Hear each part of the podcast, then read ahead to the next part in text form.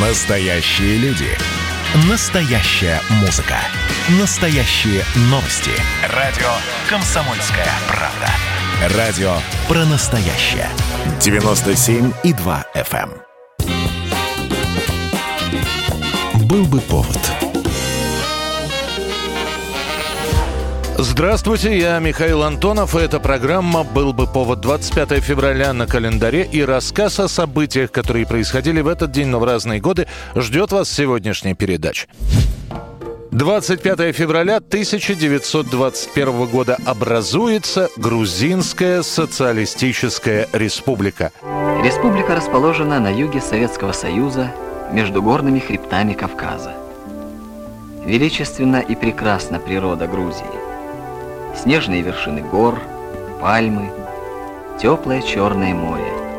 Сразу же после Октябрьской революции 17 года на Кавказе начинается раздел власти. Сначала меньшевики объявляют о создании Закавказского комиссариата.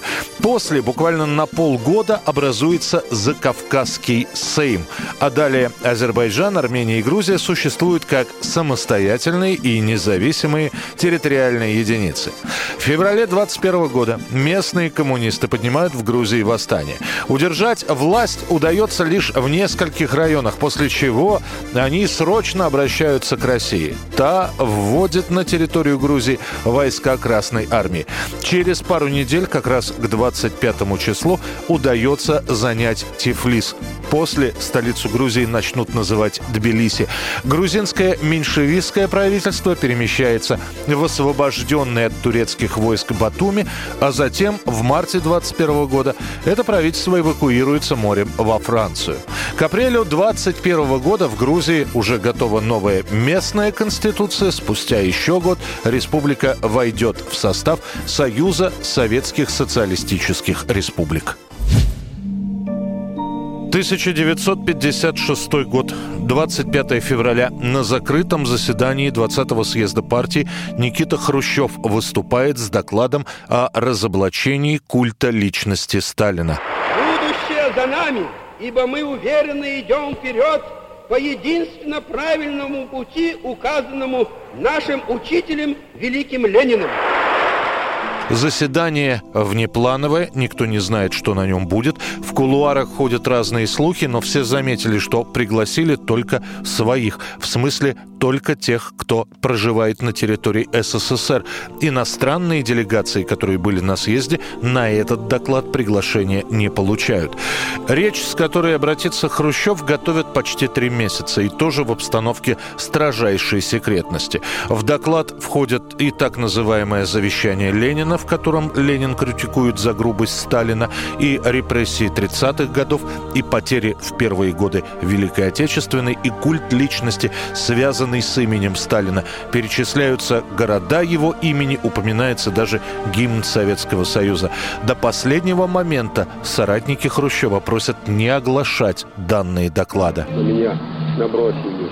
Что ты, как это можно? Если ты знаешь, как это отразится на авторитете нашей партии, как это может отразиться на авторитете нашей страны. Же тоже притянуть к ответу. И да. Но я готов нести свою долю ответственности. Тут опять все-таки не соглашались, возражали. Кто нас спрашивал? Кто нас спрашивал? Я говорю, ну преступление это было. Выступая на трибуне, в конце Хрущев скажет, что Сталин вел линию культа личности и репрессий, так как думал, что это правильно для построения коммунизма. Это является трагедией Сталина, говорит в завершении Хрущев. В зале в этот момент стоит гробовая тишина. Очевидцы вспоминали, что слушающие сидели прямо, смотря перед собой, стараясь не поворачиваться к соседям. После окончания выступления председательствовавший на заседании Булганин предлагает прений по докладу не открывать и вопросов не задавать. Делегаты съезда в итоге принимают два постановления с одобрением положений доклада и о рассылке доклада партийным организациям без публикации публикации в открытой печати. Люди о докладе, сделанном на 20-м съезде, узнают только летом. Но, несмотря на это, слухи о том, что Сталин больше не великий вождь, очень быстро начинают распространяться по всему Советскому Союзу. Их передают на ухо друг другу.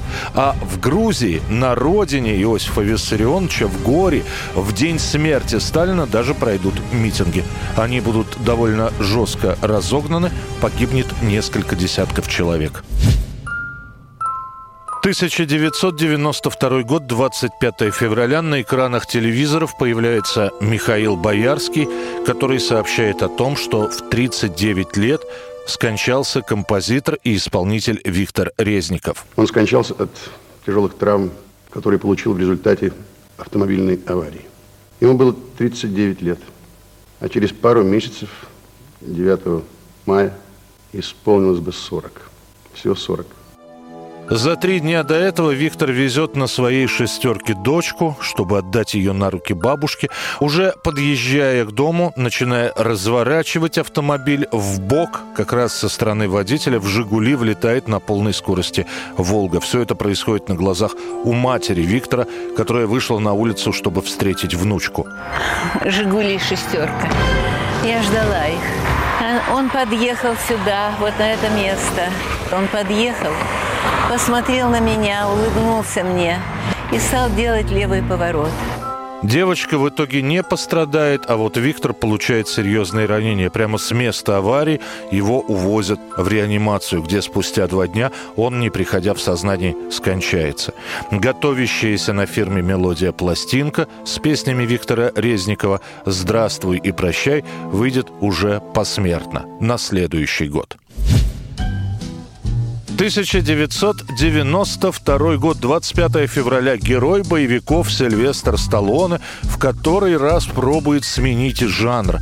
И уже второй раз снимается в комедии. После фильма «Оскар» 91 года, который провалился в прокате, зрители видят новую комедию с Сильвестром «Стой» или «Моя мама будет стрелять». Sylvester Stallone. And Estelle Getty. I wanted it to be a surprise. It is! Stop. Or my mom will shoot! Попытка снова закрепиться в непривычном для себя жанре окажется неудачной. Ленту разгромят и критики, и зрители, и по итогам года «Стой» или «Моя мама будет стрелять» получит сразу несколько антипремий «Золотая малина». После этого Сталлоне с комедиями завяжет окончательно и бесповоротно. Что касается нашего зрителя, то этот фильм попадет к нам на видеокассетах, и какое-то время это незамысловатое кино будет лидером видеосалонов. Да и то благодаря благодаря не игре Сталлоне и не сюжету, а благодаря мастерам авторского закадрового перевода. Слушай, ты, парень, ты что, собираешься продавать этот пистолет? Или будешь весь день жариться на солнце и мечтать о своих 500 долларах? Ну ладно. Договорились? И не забудь, пожалуйста, вложить дополнительный магазин. Это была программа «Был бы повод» и рассказ о событиях, которые происходили в этот день, 25 февраля, но в разные годы. Очередной выпуск завтра. В студии был Михаил Антонов. До встречи. «Был бы повод»